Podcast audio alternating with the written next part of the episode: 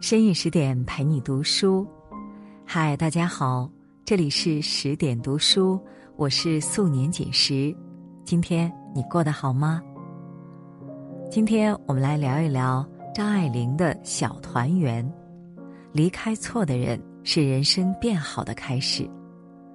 听完之后，请不要忘了在文末点一个再看。下面我们一起来听。作家王小波说：“张爱玲的一生就是一个苍凉的手势，一声重重的叹息。”而很多张粉们认为，《小团圆》是最像张爱玲自传的书。这本书的手稿写了近三十年，是张爱玲生前反复叮嘱好友要摧毁的，却在阴差阳错之下，被他好友的后人出版。成为他写作历程中最后一部作品。或许正因如此，才曾让许多人迫切想一览书中内容，试图在那些散乱的文字里窥探一些不曾知晓的秘密。在书中，各色人物粉墨登场，女主人公九莉与之相处时，总能看穿现实，从容面对。唯独遇见情长老手邵之庸后，他便深陷其中。虽然他甘之如饴，付出一切，却总不被对方珍惜，令无数人唏嘘不已。久历坎坷的情感经历，正向我们揭示了一个人生道理：任何时候遇见错的人都不要紧，重要的是及时离开。唯有如此。人生才会好起来。在九莉还只有两三岁时，他父母就因感情不和分开了。从那时起，九莉便留在父亲身边，由保姆照顾着生活起居。父亲老派守旧，没多久就娶了后母，还总想着等九莉大些，就早点将她嫁出去。在九莉的记忆里，父亲整日无所事事，老躺在家里烟床上吞云吐雾，对自己极少关心不说，还要求她恪守着作为女子的诸多规矩。而成长中，她不仅经常穿着后母不要的旧衣服，还得在后母的苛待下艰难度日。一次，九莉跑出去，在母亲那里过了一夜。回到家后，后母就因久莉在外留宿，以不听管教为由对他动了手，还故意挑唆不明真相的父亲也打了他。当时久莉百般解释，父亲却选择充耳不闻，彻底伤透了他的心。一直以来，在父亲的这个家里，他内心感受到的只有无助与窒息。正是这次挨打，让九莉下定决心投奔母亲，离开那个她生活了十多年的家。然而，九莉与母亲生活在一起后，她也并未得到自己想要的那份关爱与理解。母亲思想新潮，大部分时间周旋于不同男人之间，常常无暇顾及他。另外，母亲虽为了他有好的前途，拿出钱供他读书，却常常因自身无着落，在九莉面前抱怨说他花钱太多。九莉自小就敏感，这样的话听多了，就开始认为自己是母亲的累赘。慢慢的，九莉和母亲的关系逐渐疏远起来，他也开始一心想偿还母亲付出的所有。于是，他凭借着对爱的懵懂认知，试图通过写小说投稿挣得一份收入。很快，在年仅二十二岁时，他就写出了不少脍炙人口的书籍。这让他有了不错的稿费收入，还在文坛声名鹊起。尽管如此，久立的内心却还是没有感到真正的快乐。深受原生家庭影响的他，反而因为笔下写的爱情多了，极度想要谈一场轰轰烈烈的恋爱。他以为在爱情里可以得到父母不曾给予的温暖。正如人们常说的那句：“幸福的人一生被童年治愈，不幸的人一生在治愈童年。”很明显。久利是后者，他的整个成长过程里，从未得到过爱的滋养，内心早已一片荒芜。他只能将渴望深藏在那些投稿的小说里，字字句句都围绕着爱展开，如同一个长不大的孩子吵着向父母要糖吃，越是得不到，心里越是想要。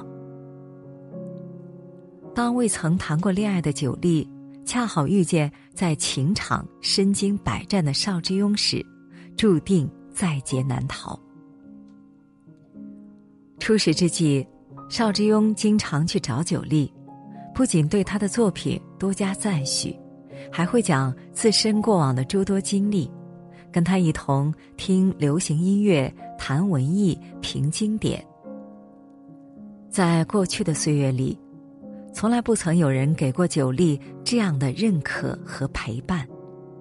日子久了，九莉以为遇到了知音，内心崇拜起他来，连他丢弃的烟头也觉得有不同意义，捡起来放旧信封里当宝贝收着。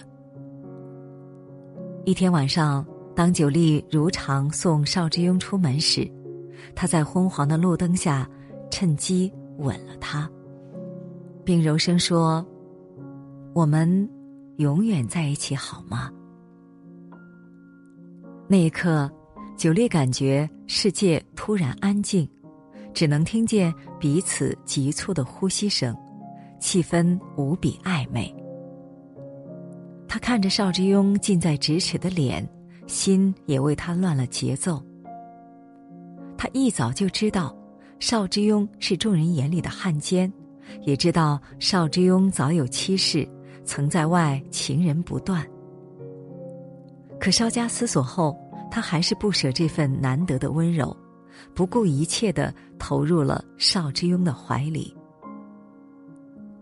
然而没多久，邵之庸就回到了南京，留下九莉独自在上海。大多数时候，他只能通过书信不断诉诸思念。在日复一日的等待中度过。后来，两人难得相处时，他总面露微笑，轻声言语；他不来看他时，他也能为其找理由开脱。久立本以为姿态低到尘埃里，便会成为邵之庸心里特别的存在，却让他认为自身所有行为已被接纳。反而无所顾忌。不久，邵之庸就有了新的女人，还在九莉面前肆无忌惮的谈论。得知此事的九莉万万没想到，自己无比珍视的感情，这么快就在邵之庸心里无足轻重。可此时的他已深深爱上邵之庸。心碎之余，依然不愿放手，认为总有一天他会为自己改变的。每每听邵之庸说起其他女人，久利明明心如刀割，脸上却装作云淡风轻，想着不过是他的露水情缘而已，甚至还会附和着说上几句。颜红曾说：“女人。”更贪恋泥淖中的温暖，明知道错误的爱情已经是个泥潭，但是依旧舍不得泥潭里一点点的暖意，任由自己越陷越深。为爱情不顾一切的久利，像极了现实中为爱痴狂的少男少女，明知对方是错的人，却以为自己能更改结局。可惜的是，邵之庸根本不曾将九莉真正放在心上，反而将她推进了更难见底的寂寞深渊。其实，遇见这样的人，就如同遭遇莫大的灾难。倘若不及时抽离，你的人生难免会被他搅得一塌糊涂。当邵之庸的来信不断出现康小姐的名字时，九莉有些慌了。在与邵之庸分开的时间里，这个名字如同一根刺，一次又一次的扎着九莉的心。几度让他在深夜里辗转反侧，难以入眠。之前，他从未见过邵之庸频繁说起一名女子，更不曾大方的将照片寄过来给他看。最终，九莉实在无法承受这份煎熬，在几经思量后，决定去找邵之庸寻一个结果。可当他千里迢迢抵达乡下，找到正避战难的邵之庸时，却发现他身边又有了新人辛巧玉。这一次，邵之庸又如从前一般，用带着炫耀的口吻，若无其事的与九莉谈论着辛巧玉如何对自己痴情。此刻，九莉才恍然醒悟。像邵之庸这样的人，早已风流成性，根本不会为任何人做出改变。他也知道，在邵之庸心里，自己和曾被夸出花来的康小姐并无不同，不过都是他几经缠绵之后与其他女人茶余饭后的谈资罢了。于是，心如死灰的九莉写下了绝笔信。从此以后，你不要再来找我。后来，邵之庸来信求和，字里行间的柔情蜜意一如从前。九莉却像变了个人般，与之断绝关系的心无比坚决。其实，用力深爱过的人，哪能说放下就放下呢？只是他已经知道。对方永远也给不了自己想要的未来，不得不放下罢了。在小说的结尾，九莉就做了一个梦。蓝天白云下，有着一间小木屋。邵之庸坐在小屋旁，看着他和九莉生的孩子们嬉戏玩闹，幸福洋溢。梦醒之后，九莉感到久违的快乐。却也多了几分释然。这样的画面曾是九莉无比期盼的结局，在梦里得以实现，何尝不是属于他一个人的小团圆呢？他为此深陷过、迷惘过，好在看透对方真面目后，即便再爱，也还是有勇气主动离开。有句话说得好，一个人真正长大，一定会经历几个撕心裂肺的瞬间和三观的一次次颠覆。在这之后，开始自愈，最终学会看破不说破，知世故而不世故，温柔对待这个世界的好与不好。割舍邵之庸的这份感情后。九莉便遇见了一位叫做燕山的男人，与他过着安静平和的日子时，人生也逐渐明朗起来。九莉的小半生几乎都耗费在邵之庸身上。或许早些看开，人生便会少许多难熬的日子。幸运的是，这些经历让九莉蜕变成了新的自己。恰恰也告诉了我们，离开那些错的人，便是人生变好的开始。这本世人称赞的小团圆，倾注张爱玲半生心血，写尽了痴情女子的辛酸与负心男子的薄情。前言里的这段话，更是让人忍不住与张爱玲的过往产生遐想。小团圆是一个热情的故事，我想表达出爱情的万转千回，完全幻灭了以后，也还有点什么东西在。事实上，张爱玲曾与胡兰成的那段爱情，像极了书中的九莉与邵之庸。当爱情山穷水尽时，张爱玲选择了转身，九莉选择了放手。生活中，可能有些人也像九莉一样，没有好的原生家庭，也没有在一开始就如愿遇见那个值得相守一生的人。